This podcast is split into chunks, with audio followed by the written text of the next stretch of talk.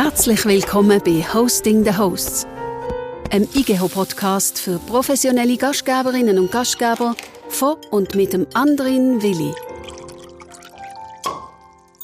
Hallo und herzlich willkommen zu der 31. Episode vom IGEO-Podcast. Heute mit dem Manjasch Jos. Schön, dass du Zeit hast und dass ich da bei dir im Büro sein darf. Freut mich natürlich ganz besonders.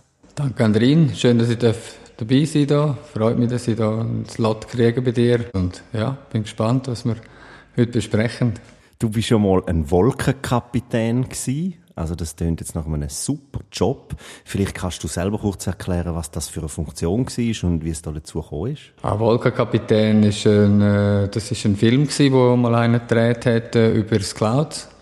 Und dort habe ich ein Interview gegeben und dann ist es auch darum gegangen, dass das Cloud halt wie ein Schiff ähm, in den Morgen ableitet und dann am Abend wieder in den Hafen hineingeht und dass man eigentlich unter dem Tag nicht viele Möglichkeiten hat, um dort entsprechend nachladen und dass man eigentlich muss ready sein für den Tag und darum ist das Wolkenkapitän dort ein bisschen entstanden. Ehrliches Wort. Heute bist du als äh, Berater in der Gastronomie, Hotellerie oder Immobilienprojekt tätig. Du bist Mitinhaber und Geschäftsführer von der Suited and Booted Hospitality Partners AG. Du bist in verschiedenen Verwaltungsratsmandaten und ebenfalls mit deiner Firma, der Marenda AG, an einer lustvollen Mitarbeiterverpflegung interessiert und engagiert. Mit dir zu reden, das ist immer lehrreich und weil wir beide gerne Neues lernen und uns eben immer auch gern und gut vernetzen, laufen wir uns immer wieder über den Weg. Jetzt freue ich mich aber sehr, dass es klappt und dass du eben Zeit hast für Hosting the Host. Das ist ein Podcast mit einer Tradition und zwar einer, wo mit drei Max Frisch Fragen anfängt. Du sagst mir einfach dreimal eine Zahl zwischen 3 und 93 und los geht's.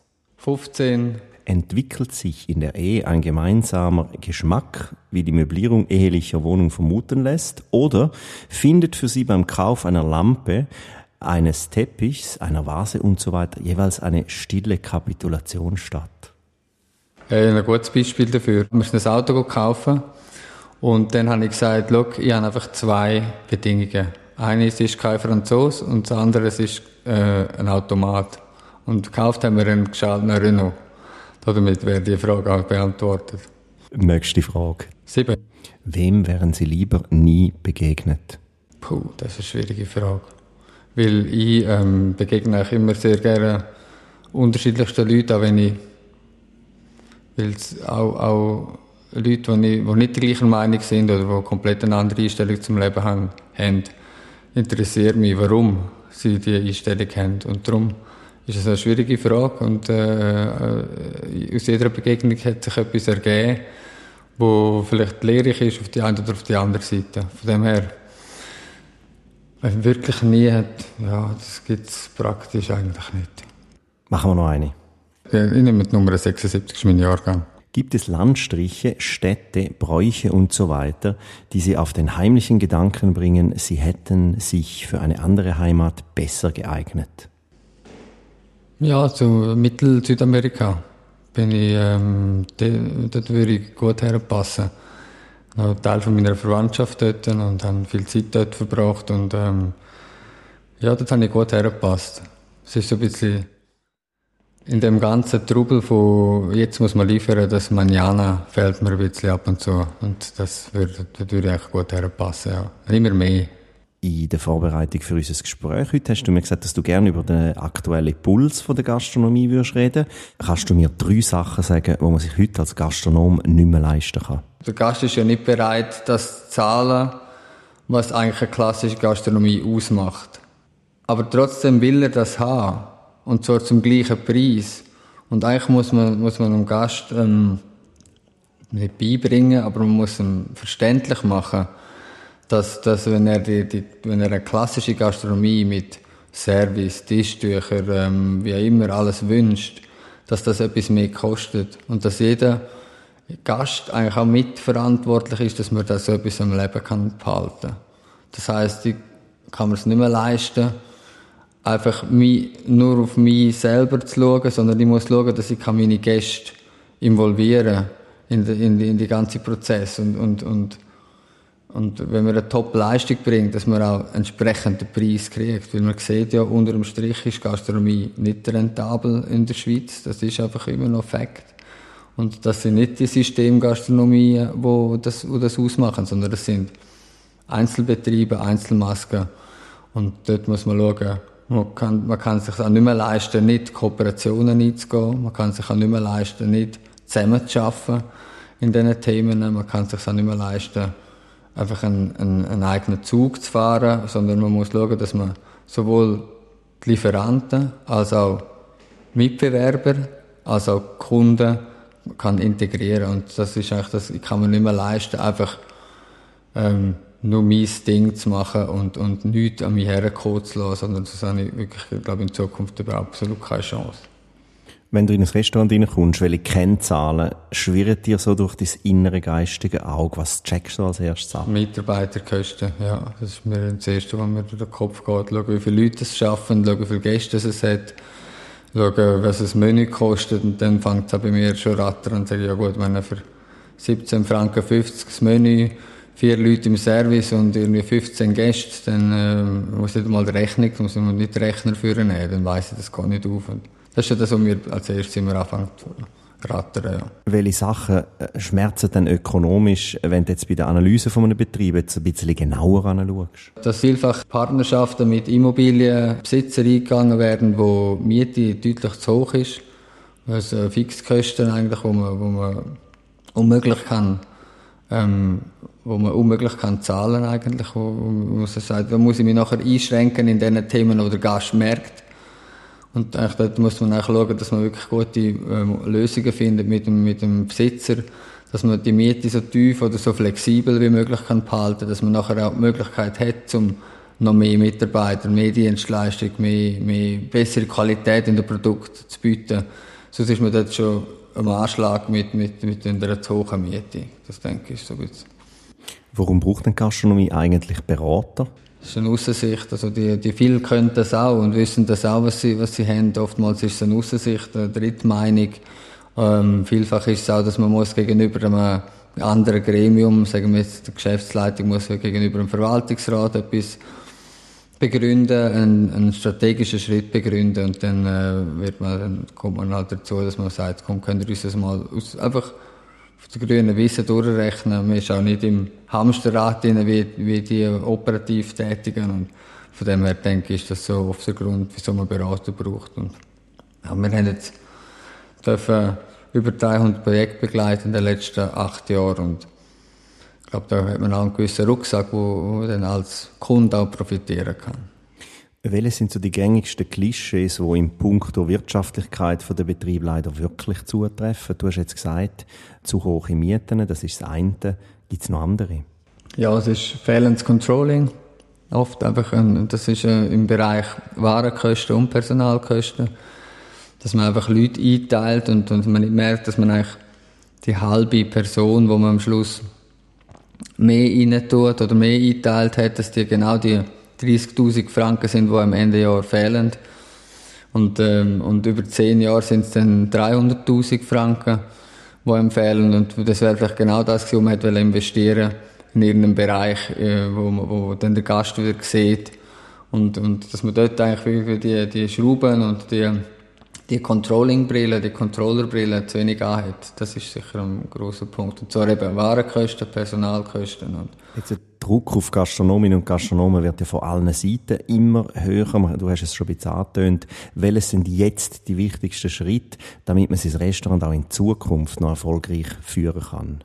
Die wichtigsten Schritte sind ähm, kooperieren, aus meiner Sicht wirklich Kooperationen suchen, aktiv suchen mit mit Gleichgesinnten oder mit Leuten, die genau ähm, antizyklisch mit, von einem arbeiten, sagen es Winter-Sommerbetriebe, dass man dort probiert mit Personal, mit dem Personal zu jonglieren. Da sind auch schon ein paar ähm, Versuche misslungen, das ist mir auch bewusst, äh, weil halt die Leute auch nicht beliebig kannst umeinander schicken in der Schweiz von, von Weggis auf Arosa und die sind auch nicht immer gleich flexibel, das ist einfach nachvollziehbar. Aber trotzdem finde sind das Themen, wo und dann natürlich ja, grösser werden, mehrere Betriebe haben, ein Overhead ähm, äh, zu haben für, für, äh, für vier Betriebe ist genau der gleiche, wie wenn ich einen habe für einen Betrieb.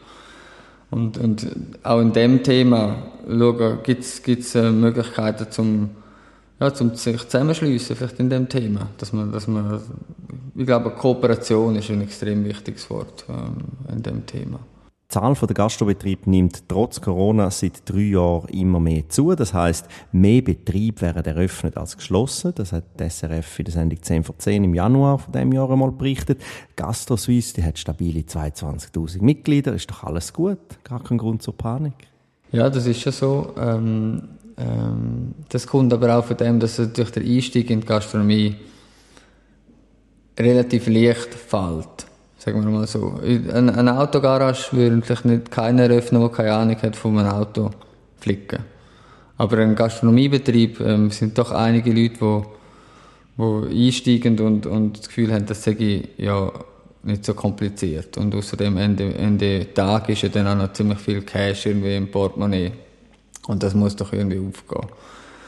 Und ähm, dass, dass, dass das ein bisschen zu, einer, zu, zu diesen Zahlen führt, habe ich das Gefühl, dass das wirklich so aus, oft ein Herzensprojekt ist von vielen Leuten. Ich habe schon immer mal wählen, ein Kaffee, ich habe schon immer mal wählen, ein Restaurant eröffnen. Und, und, ähm, und dass sie da in eine Branche einsteigen, wo einfach ähm, eine der schwierigeren ist, zum überhaupt irgendwie, ähm, wenn es nicht das Hobby ist, zum, zum da Freude daran kriegen, finanziell. Das äh, haben viele einfach, das tun viele ausblenden. Und da gibt's natürlich, ja, ja, da gibt's, das, das kann, kann gut sein, dass es von dem kommt. Und das äh, heisst überhaupt nicht, dass Quereinsteiger, ähm, das nicht besser können oder auch mindestens gleich gut über das, das gelernt hat. Aber es sind halt auch viele dabei, wo, wo, wo einfach, ähm, ja, wie einen Traum verwirklichen wollen. Und ist das wirklich immer noch so? Also ich meine, das ist ja etwas, wo man jetzt auch in den Medien immer und immer wieder hört. Das ist eine schwierige Branche, das ist eine personalintensive Branche, dass jemand mit so einem verblendeten Traum kann in die Realität gehen und, und wirklich allen Ernstes glaubt, auch noch erfolgreich sein damit. Ja, das ist das so. erstaunt mich das sehr. Ist, mir erstaunt es auch immer wieder, aber ich glaube wirklich, ähm, wir zwei wissen das, Andrin, oder? Das ist eine Leidenschaft, das ist eine Leidenschaft, die man hat für, für, für, ähm, für, für, für einen Bereich, wo mit Essen, zu trinken und wo sehr, ja, wo sehr viel Herzblut und, und sehr viel, ja, mit, wo Leidenschaft getrieben ist, auch das Ganze. Und, und äh, da macht man vielleicht auch mal irgendwie, äh, äh, blendet man etwas aus und, und ähm, aber von dem lebt ja die Gastronomie eigentlich auch, oder? Und ich glaube nicht, dass, es ist einfach, sind einfach ein paar mehr, die vielleicht dann wieder unten rausgehen.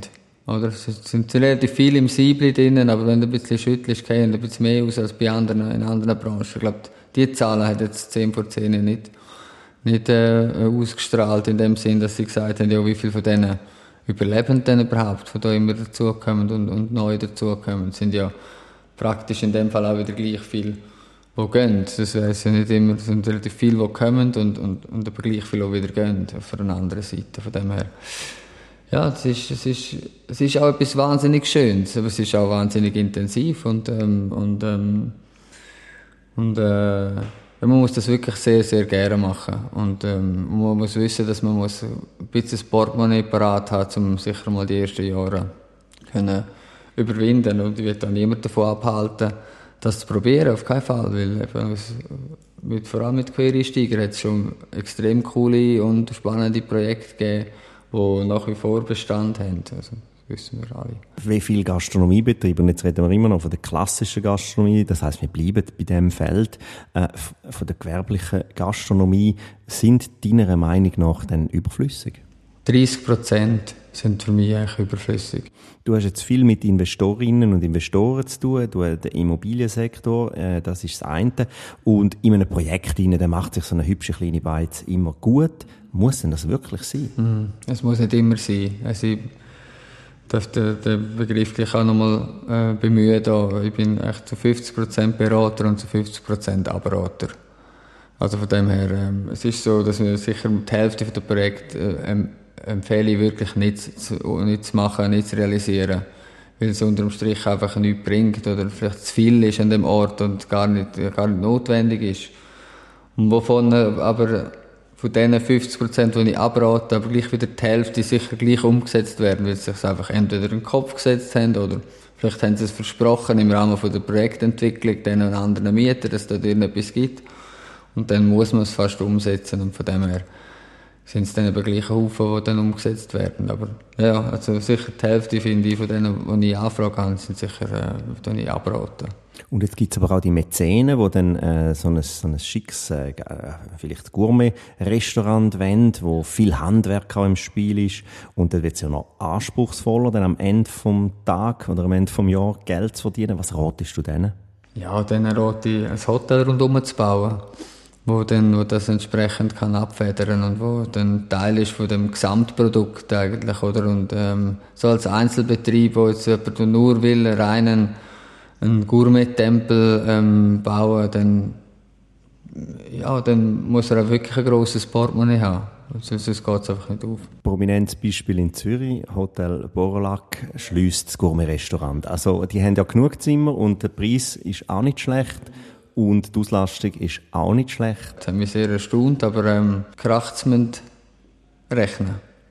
Und haben gerechnet und, äh, und haben äh, wahrscheinlich den Schritt gemacht, dass sie gesagt haben, gut, ähm, das, was uns die ganze Zeit die Marge wegfrisst, äh, lassen wir jetzt einfach weg. Und ähm, ja, es ist, es, ist ein, es ist ein teures Hobby, so ein, so ein, ähm, so ein Gourmet Tempel, wie du vorher gesagt hast. Wenn wir jetzt würden so einen klassischen Inflationscheck machen, um wie viel Prozent sind Dienstleistungen in der klassischen Gastronomie momentan zu tief oder sind sie korrekt berechnet oder bereits zu hoch? Die Gerichte in einem, in einem klassischen Lokal in, in einer Stadt oder auf dem Land ist immer zu günstig, sonst würde die Rechnung aufgehen. Also das ist Darum, das ist, was ich am Anfang gesagt habe. Der Gast muss merken, wenn er das will, die klassische Gastronomie will, dann muss er mehr dafür zahlen. Und zwar nur für das Grundangebot. Und noch nicht von Haute-Gastronomie oder etwas geredet, sondern wirklich eine klassische Beiz verlangt viel zu wenig. Um wie viel Prozent müsste das deiner Meinung nach im Schnitt höher sein? Sie machen etwa 3-4 Prozent minus Gastronomie über, über EBIT, oder? In der Schweiz. Das heißt, man müsste ja eigentlich, wahrscheinlich müssen wir 20% höhere ähm, Verkaufspreise haben, damit man das könnte ausgleichen Zu wie viel Prozent ist dein Job als Berater ähm, durch eine KI in Zukunft ersetzbar? Ich glaube, so der ganze Analyseteil, wo, wo bei uns eigentlich immer vorausgeht ähm, in, in einem Projekt, dass man sagt, man schaut den Standort an, man schaut die Bedürfnisse an, man schaut, ähm, so das kann man, das kann alles mit KI äh, gemacht werden. Also das, das wird in fünf, sechs Jahren wird das nicht mehr brauchen. Was dann Schlussfolgerungen daraus sind, das ist dann wieder eine andere Geschichte. Oder? Das kann noch nicht, da kann, kann Vorschläge könnten ja da kommen, das ist auch so. Aber ähm, die Erfahrung und, und, und, und das, was man alles ausprobiert hat und wo man, wo man gemerkt hat, das geht nicht und, und die Kreativität, das ist so ein bisschen das, was sicher äh, noch länger äh, nicht wird per KI ähm, kann ähm, ersetzt werden. Also Journalisten sind gemäß dem Deutschen Institut für Arbeitsmarkt und Berufsforschung und ihrem Job Futuromat, so heißt auch die Homepage, äh, erst zu 17 Prozent ersetzbar. Der Werbetexter ist zu 0 Prozent ersetzbar. Die Automatisierbarkeit vom Koch, vom Beruf Koch liegt schon bei 43 Prozent. Und jetzt äh, dein Bereich, der Unternehmensberater, erst bei 13 Prozent. Ich habe jetzt nicht Angst vor dem, also überhaupt nicht, sondern ich finde, finde es ist ähm, eine spannende Entwicklung, äh, wo, wo, da, wo da abläuft und ich glaube auch, dass man da gewisse Themen kann eben wieder auch zum in die Digitalisierung der Betriebe einfließen lassen oder zum, zum gewisse Prozesse optimieren, sei es ähm, mit, mit automatisierten Beantwortungen von Gästekommentaren, ähm, Personalplanung. Für mich ist es eher etwas, was ich, will, was ich mir aneignen will. Wie kann man das nutzen? Wie kann ich das für meine Kunden einsetzen? Also auf der einen Seite ist natürlich klar, gewisse Bereiche von mir ähm, oder von uns als Berater fallen weg. Auf der anderen Seite kann ich als Berater auch meinem Kunden gewisse Sachen weitergeben und sagen, hey, look, du kannst deinen Betrieb optimieren, du kannst ähm, eben Personalplanung darüber machen, du kannst äh, Food Waste Thematiken dort ähm, optimieren. Du hast am Anfang an mit dem Smart Fridge, wo ich als ähm, Mitinhaber äh, mich in so ein digitales Projekt reingeköpfert habe wo extrem spannend ist, wo, man, wo, wo auch ein, ein, ein Kühlschrank ist, wo lernt, wo eigentlich, ähm, wo weiß, heute wird so viel gebraucht und, und, und, und immer am Mittwoch braucht es ein bisschen weniger, sodass man auch wirklich auch die ganzen Food Waste-Thematiken dort rein kann steuern und von dem her denke ich, da gibt es extrem spannende Spielfelder, die für die Gastronomie gut sind. Vielleicht gegen den Berater, aber vielleicht für die Gastronomie. Welche sind denn so die gängigsten, wo du jetzt nicht gesagt hast, äh, bereits existierende Hilfsmittel oder technische Hilfsmittel, wo, wo man als Gastronom oder als Gastronomin jetzt unbedingt kennen und auch nutzen sollte? Ja, eben es gibt äh, das Personalplanungstool, das heißt Gastromatic oder Zira AI. Ähm, es gibt zum, zum Thema Food Waste etwas, das heißt Winnow.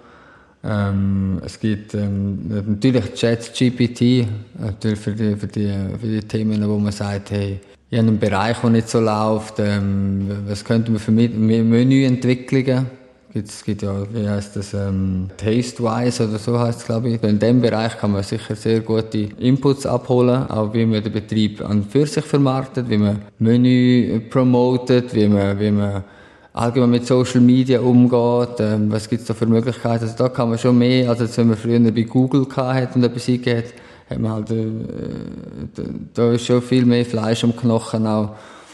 Und ich glaube, das muss man, das muss man schauen, dass man das kann richtig nutzen und dann kann man sicher etwas profitieren dort drin. Und, aber man muss auch noch ein bisschen warten, glaube ich, bis das wirklich ähm, so weit entwickelt ist, wie man das, wie man das wette.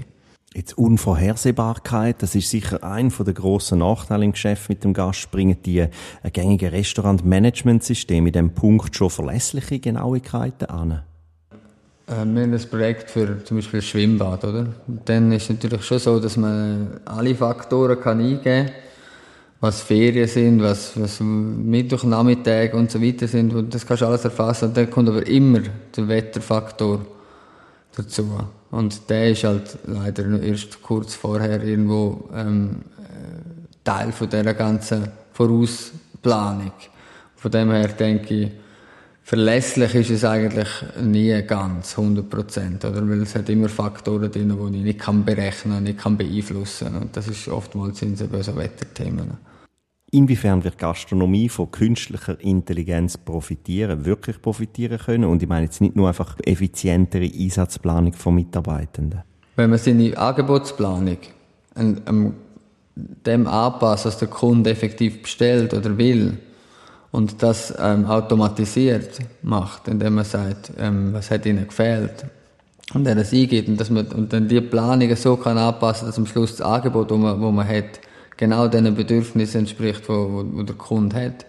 Oder dass, oder dass sogar der, der, der Kunde, dass, der, dass man sogar weiß, wenn der Kunde reinkommt, was er schon will dann geht es dann schon so ein bisschen in eine Richtung, wo ich sage, das wäre dann schon auch so ein bisschen futuristisch äh, angehaucht, aber es ist auch mega spannend eigentlich, oder? dass man, dass man gewisse mehr Daten über einem um als, als man denkt. Und wenn man die kann ähm, bündeln und wie dem Gastronom zur Verfügung stellen, dann gibt es auf einmal ein sehr personalisiertes Angebot, wo ich eventuell davon profitieren kann oder wo ich finde, ja, nein, da kriege ich überall das Gleiche. Das ist dann auch wieder die Frage, oder? Vielleicht könnten ja in Zukunft auch Social Media Plattformen so den Buchungsprozess von einem Tisch oder von einem Zimmer ähm, integriert werden. Oder man könnte schon dort ablesen, aha, das, das ist der und der, der postet das und das. Also das könnte ja auch eine Automatisierung sein. Könnte eine Automatisierung sein. Das heisst natürlich immer, dass man auch die, seine Daten entsprechend freigibt freigeben will. Aber ähm, ja, also im Marketing wird das gemacht. Die Frage ist, ob man das auch wirklich aufs Angebot oder auf, auf eine, eine, eine Auswahl vom, vom, vom Restaurant oder auf die Wahl vom Restaurant kann ähm, ähm, entsprechend ummünzen. Ich habe letztens auf Mallorca sogar über WhatsApp, vielleicht sogar mit einer KI chattet, zum einen Tisch in einem Gourmet-Restaurant buchen. Also auch das sind schon Anzeichen von, es geht in die Richtung. Die Chatbots, das ist sicher ein guter, äh, das finde ich, das ist ja nicht schlimm.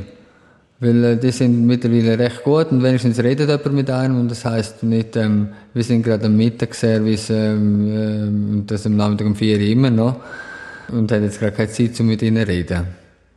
Wie beurteilst du Roboter im Umgang mit dem Gast, also konkret im Service? Haben die eine sinnvolle Zukunft in der Gastronomie? So zum Abräumen und als Gag habe ich das Gefühl, im Moment ist das eher ein bisschen ein, ein, ein Gag, so ein bisschen ein Marketing-Gag und kann man schon vorstellen, dass das, äh, dass das für gewisse, ähm, für gewisse Teilbereiche, das könnte ähm, äh, ein Modell sein, wo, wo funktioniert. Eben, vielleicht so im Mensa-Bereich oder im, im Bereich, wo Familie, viel Familie sind und wo, wo, wo, so ein bisschen, wo es darum geht, ein bisschen auch, ja. Flughafen Lounge. Flughafen Lounge zum Beispiel, ja, ja genau. Generation Z, die ist für Jobs in der Gastronomie ja schon schwer genug erreichbar.